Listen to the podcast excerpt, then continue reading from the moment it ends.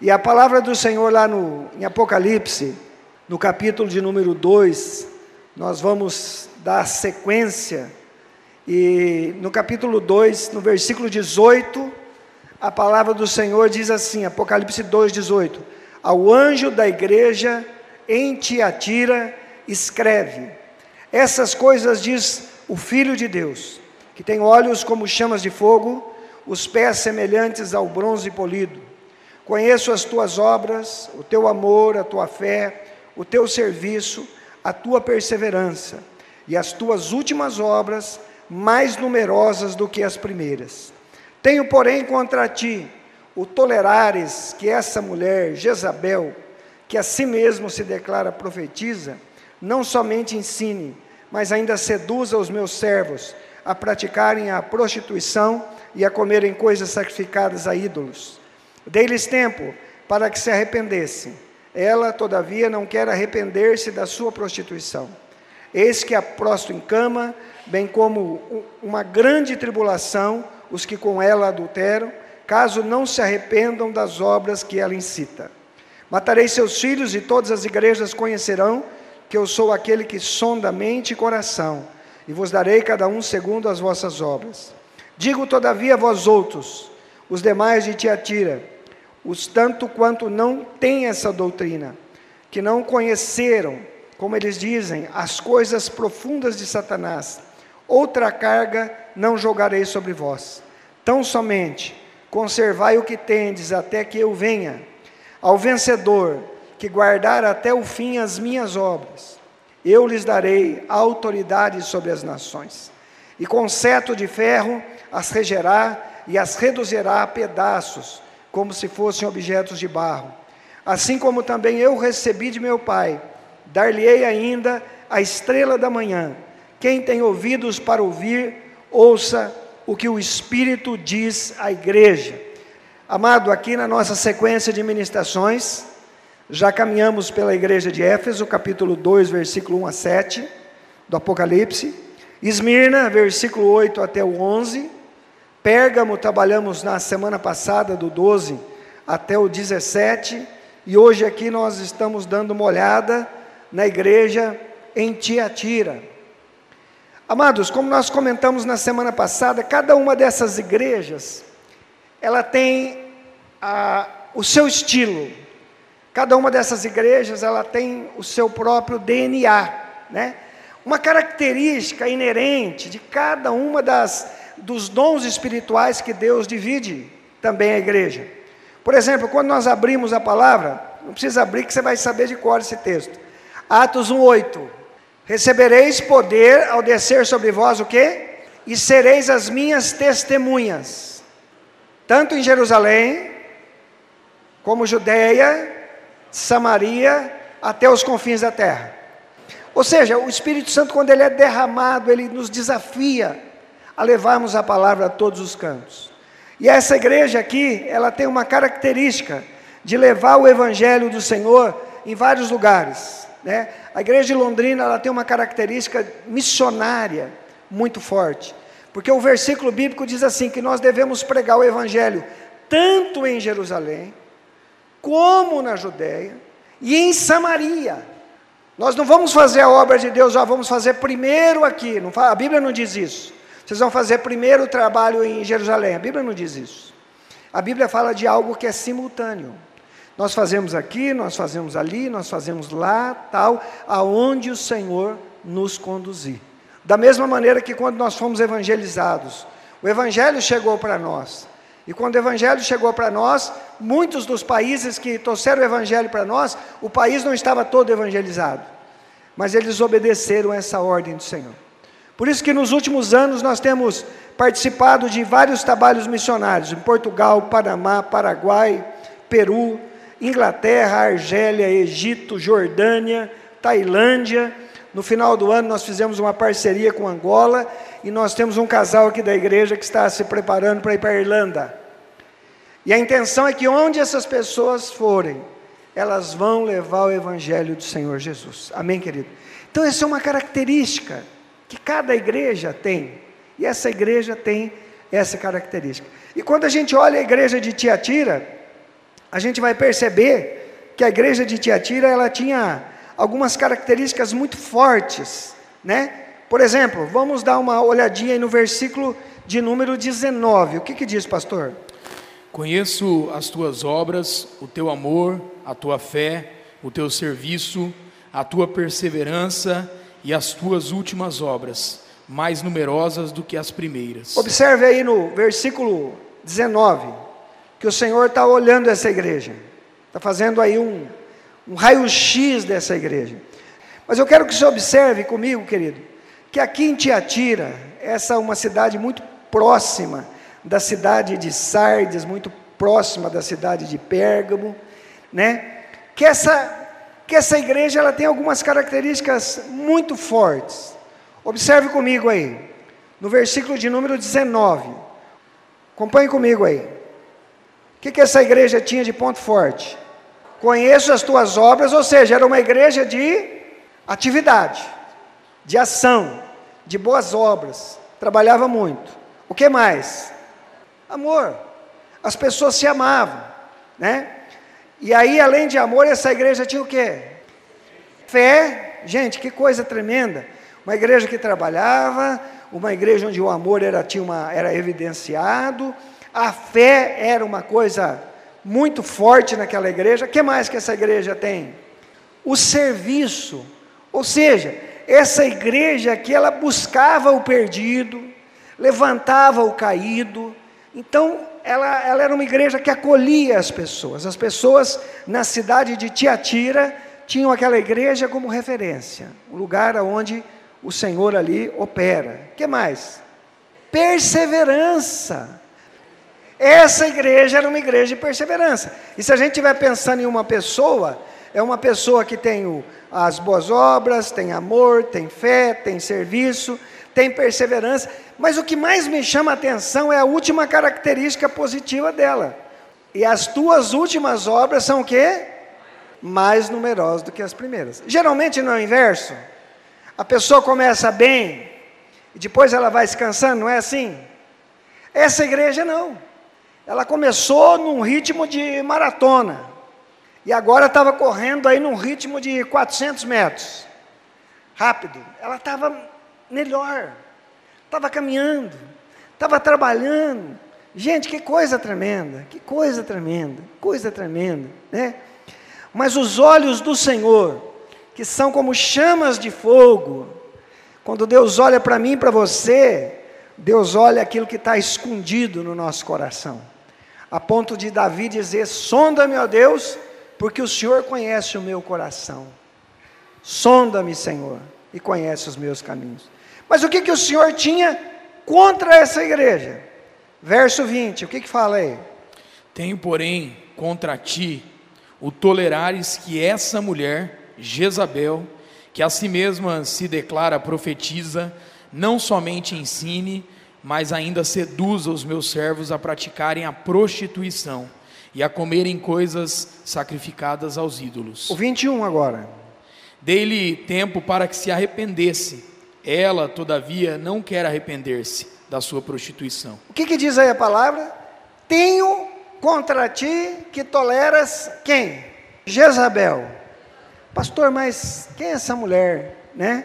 Então nós vamos saber quem que é Jezabel. Antes da gente continuar a palavra, e para isso, querido, vá lá para a Primeira Reis, volta aí um pouquinho sua Bíblia. Primeira Reis. Primeira Reis 16, versículo 31 ao 33.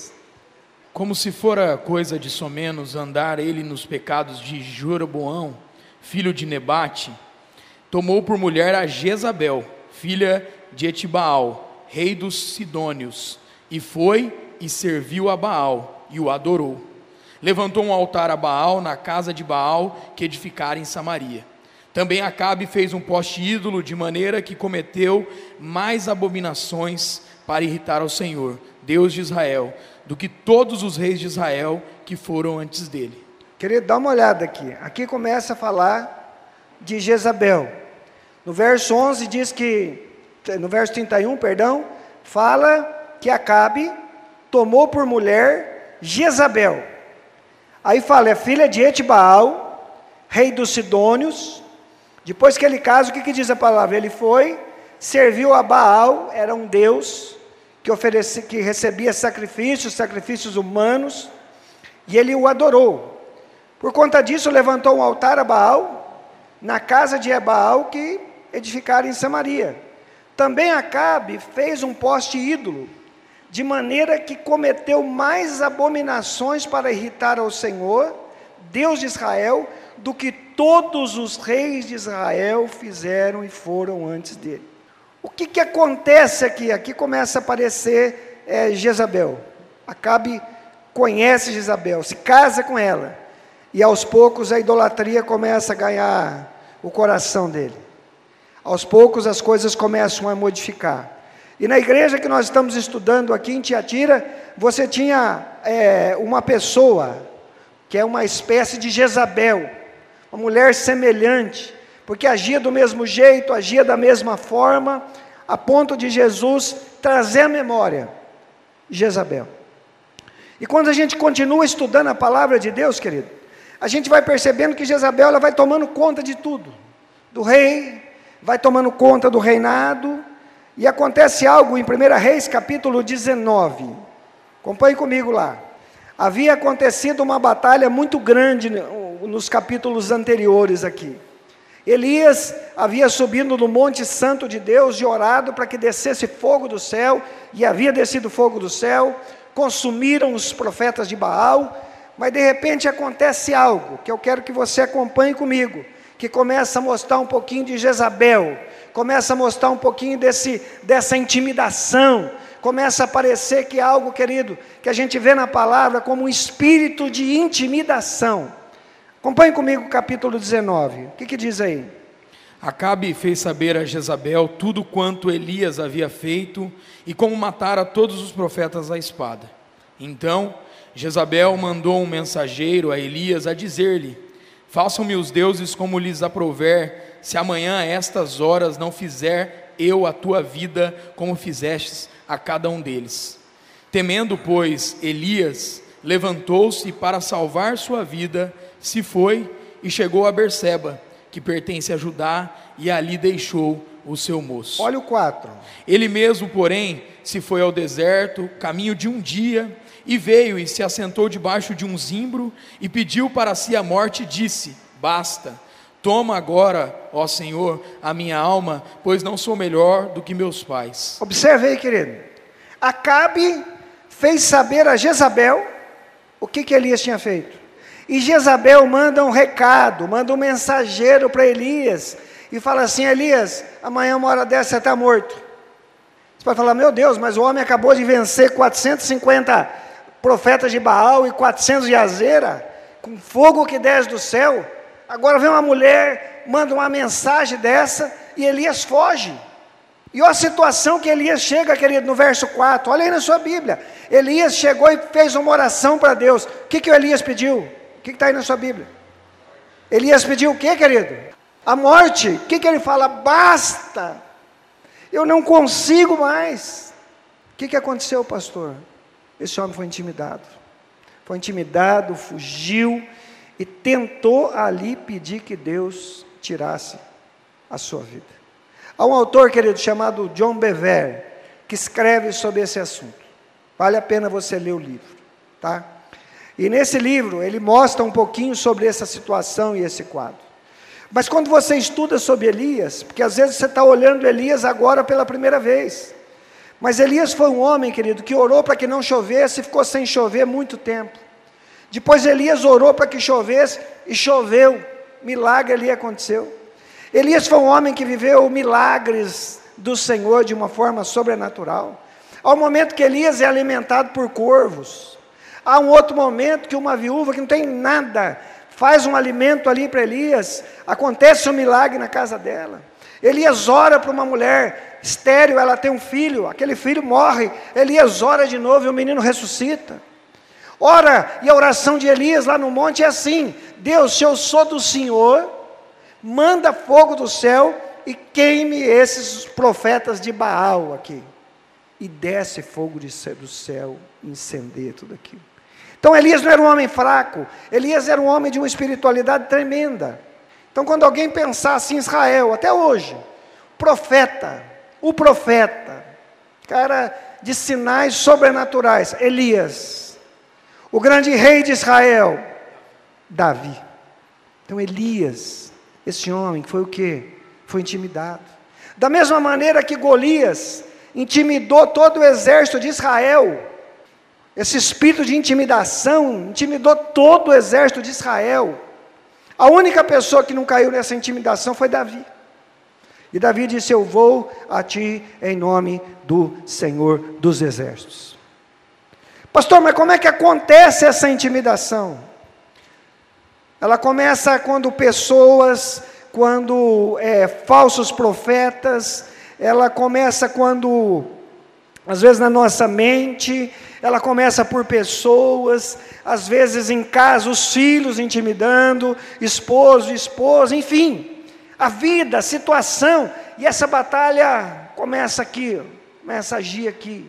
As setas inflamadas do maligno. E na intimidação começa a haver desânimo, começa a haver um negócio chamado confusão. Na intimidação, querido, a pessoa se sente frustrada. Na intimidação, a pessoa está se sentindo desencorajada.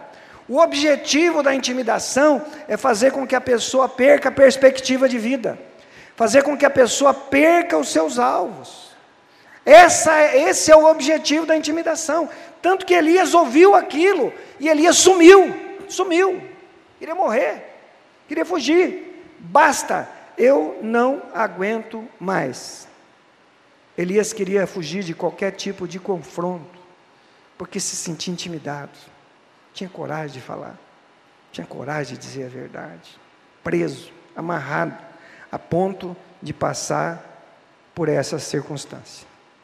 Amado, o que acontecia aqui era algo que acontecia também lá na igreja de Tiatira.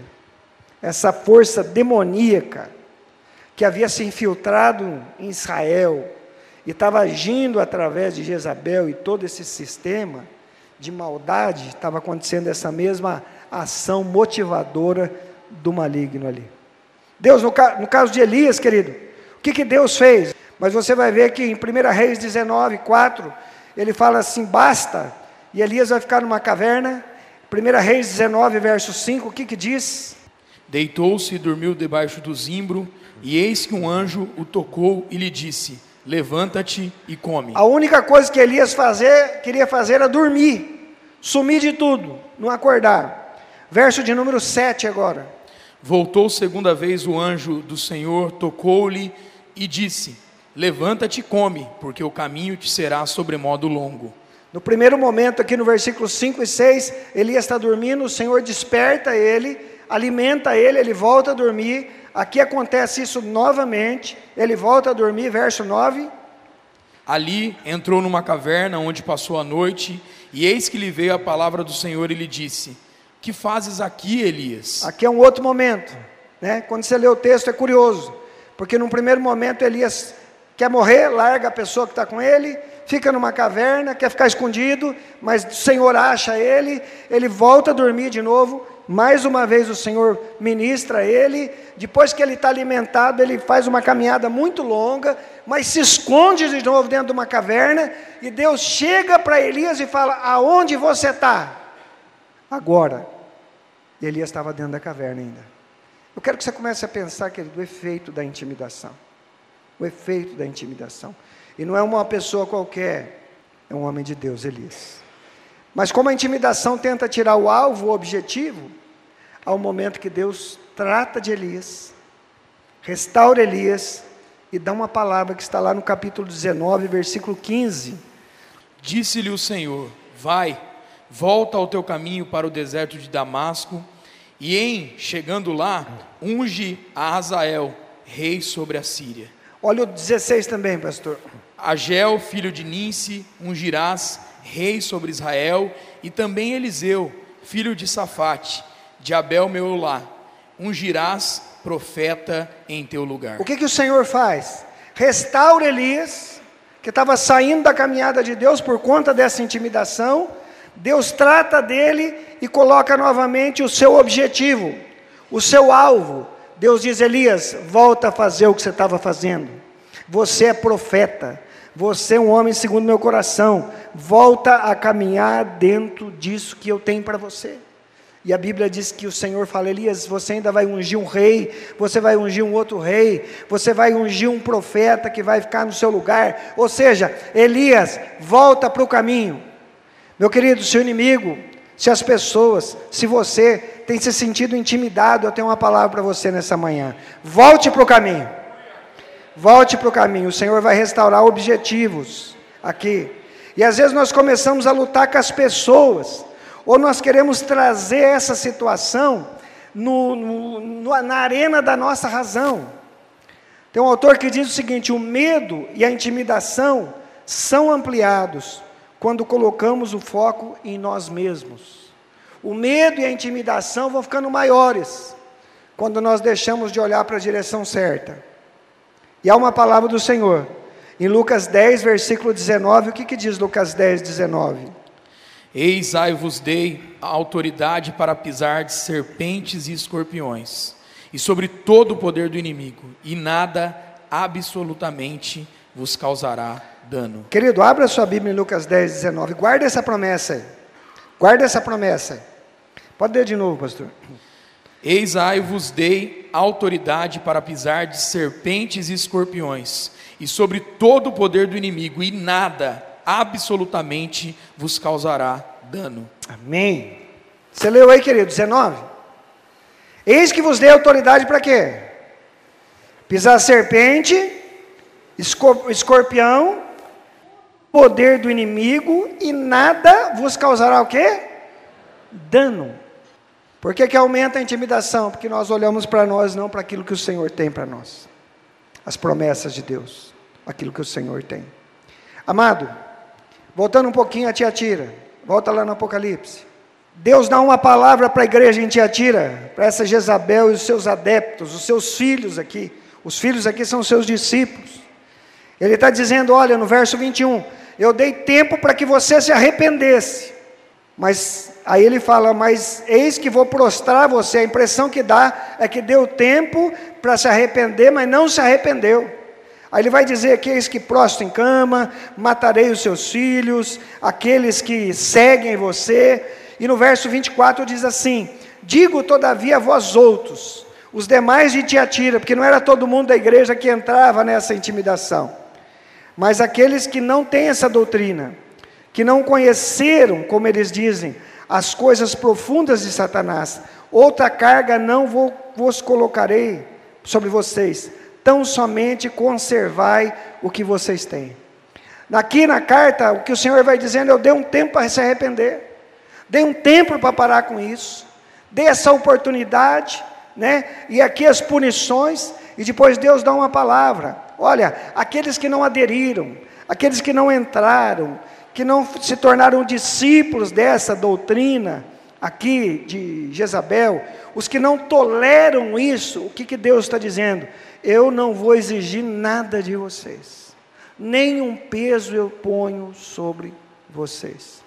E no final, querido, uma promessa tremenda, quando a palavra diz que o vencedor, ele terá autoridade sobre as nações, com cetro de ferro regerá, reduzirá a pedaços como se fossem objetos, mas há algo aqui que nós até cantamos, né? Assim como também eu recebi de meu pai, qual que é a promessa aí? Dar-vos-ei o quê? O Senhor te dá a estrela da manhã. Pastor, mas o que é essa estrela da manhã? Tem até uma música, né? Mas olha Apocalipse 22, que você vai saber quem que é a estrela da manhã. Gente, quando eu li esse texto, me deu vontade de chorar. Porque qual que é a promessa do Senhor? Apocalipse 22, verso 16. É o próprio Jesus que está dizendo.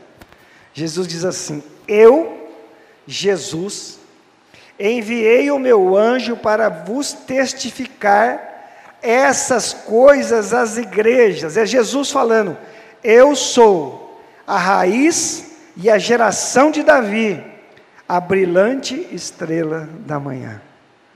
Quem que é a estrela da manhã? Jesus. Sabe o que, o Senhor está dizendo?